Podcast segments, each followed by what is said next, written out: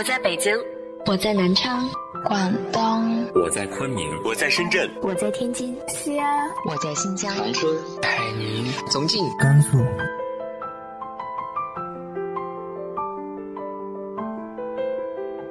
这里是 FM 幺八零八四，昨天的你的现在的未来，我是主播背着吉他的蝙蝠女侠。无论你在哪儿，这里都有我的温暖等你。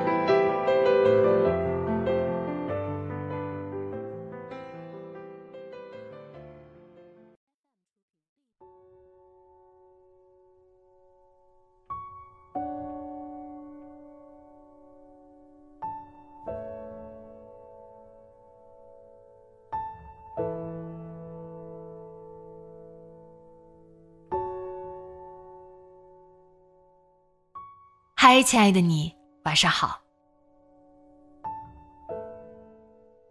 不知道是不是因为年岁渐长，总是会回想起一些小时候的事情。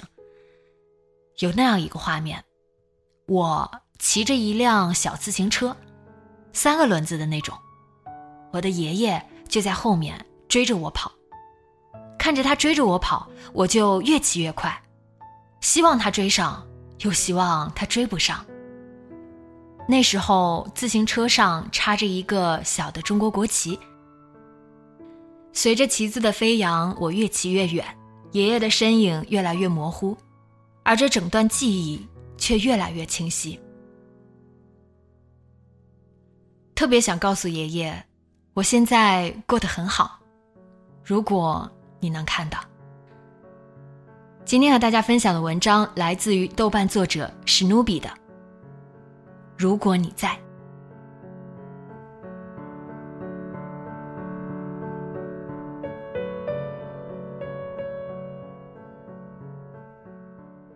姐弟俩上周开始放暑假，先回了趟奶奶家，奶奶开车来机场接我们，一起吃了饭，去附近的商场逛了逛，才慢悠悠的往回开。那辆小车有些旧了。空调不太管用，我们索性打开车窗，姐弟俩看着路边不远的大海，开心地呼喊起来。快到家时，奶奶指着路旁的一片菜地，说起爷爷生病的那年，他来回跑医院，回来的时候开着车如何睡过去，醒来时车子翻在菜地里，回头看还真是惊险。那片菜地前后都有民宅，稍微错点位置，可能就是另外一个结果了。当时新买不久的车子报废了，好在人没事，换了辆新车。然后那部新车一直开到现在，也变成了旧车。奶奶说，她一直都没有说过，大家都觉得那次车祸是她太累了。实际上，她那天吃了两片过敏药，回来路上觉得困，但是没找到停车的地方。至于怎么睡过去的，车子怎么翻的，她一点记忆都没有。死生契阔，我觉得爷爷过世后，奶奶虽然有些孤单，总的来说还是忙碌充实的，甚至有点洒脱。可是谁又能走进一个人的内心呢？奶奶说，看到长大长高的姐弟俩，就想起了爷爷。也许这些最终都变成一句叹息。唉，还是希望他能多活上十年呀。很多记忆就像河里的鱼儿一样倏然而逝，却又在夏日车窗涌进的热风中飘然而来。零八年北京奥运的那个夏天，珍珠不到一岁，我回来学车，在奶奶家待了将近一个月。每天早上，爷爷开着他的小卡车送我去驾校，下午再去接我回来。小卡车当然空调不好，我们总是开着车窗。那时的热风和现在一样，或许更热。回来之前，我们在国内住了两个多月。奥运圣火经过山西时，我们也去凑热闹。珍珠的小脸蛋上画着国旗。从北京走时，师姐给准备了全套福娃 T 恤，我都带回了奶奶家，每天换一件去驾校，顺利的在驾校制造话题，并且和教练愉快沟通，借着我要看奥运的理由。我们还给奶奶家换了一个大电视。好友老兵大学毕业后回家上班，说起有一阵加班很晚，他爸爸总是骑车去接他。门卫问，他就微微一笑说：“我是兵的家长。”那一阵在驾校，每每练完车回来，看到在驾校大厅和工作人员聊着天等我回家的爷爷，我总是想起那个家长。回家的路不过半小时，夕阳从车窗照进来，风很热。我和爷爷聊天，聊学车哪个环节很难，聊他只去过一次的北京。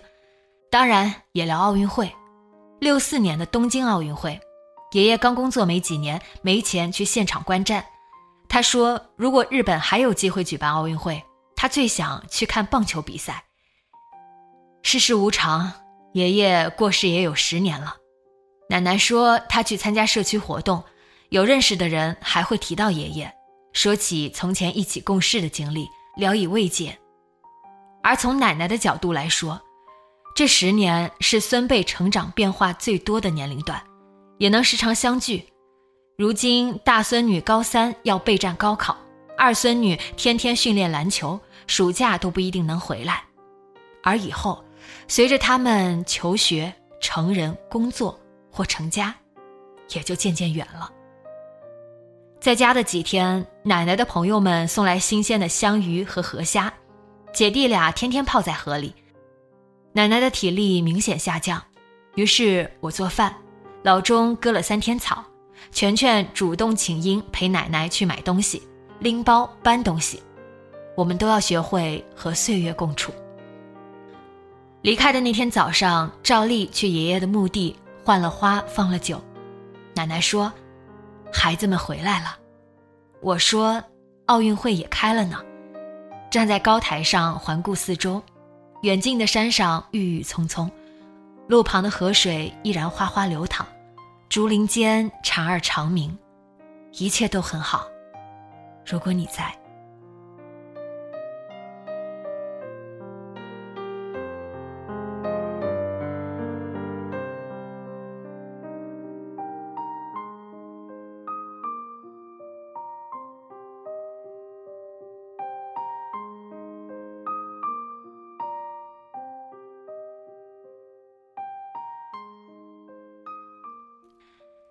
想起那些已经离开的人，你又会涌现哪些记忆呢？